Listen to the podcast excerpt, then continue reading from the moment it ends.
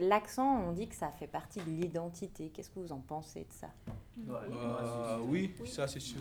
Parce que là, euh, pour vous, moi, quand je parle, vous par exemple, vous savez déjà que ouais, lui, il n'est pas vraiment suisse ou il n'est pas vraiment française. Mais par rapport à ma langue, comme vous aussi vous parlez, je vais dire oui, il n'est pas, elle n'est pas Wolof. Oui, c'est ça.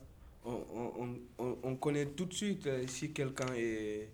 Voilà, euh, si moi je ne suis pas française, quand je parle, c'est facile de comprendre. Ça permet de savoir tout de suite d'où il vient. Oui. Nous rencontrons Françoise Zay, Isabelle Racine et Marion Didlot, enseignantes-chercheuses à l'Université de Genève. L'être humain n'a pas de, de, prédisposition pour une langue particulière. On est tous capables d'apprendre toutes les langues du monde. Et quand un bébé il vient au monde, pendant six mois de sa vie, il peut percevoir tous les sons qui existent dans les langues du monde. Il entendra toutes les différences. Seulement, c'est trop fatigant d'entendre toutes les différences. Donc, à partir de huit mois, la perception des différences, elle va se restreindre, se réduire à juste ce qui est utile dans la vie de tous les jours. Plus on va mettre d'écart pour apprendre une autre langue, plus ça va être difficile. Les enfants, ils ont le cerveau qui est encore un peu malléable et puis ils peuvent réapprendre facilement. Leur cerveau, il s'adapte, ils apprennent très vite. Plus on attend, plus ça devient difficile.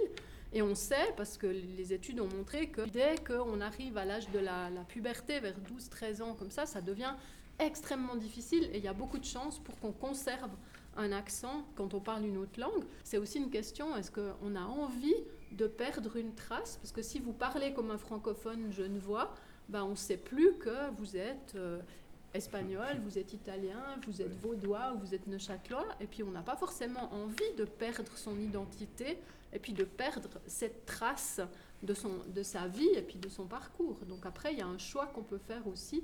J'ai envie ou j'ai pas envie. On peut, après, avoir envie, ça suffit pas. Il faut avoir envie, puis après, il faut beaucoup de travail derrière pour pouvoir le faire. Mais c'est pas forcément quelque chose qu'on demande. L'essentiel, on peut parler avec un accent, l'essentiel, c'est qu'on arrive à vous comprendre. On peut dire que vous avez un accent, moi aussi j'en ai un.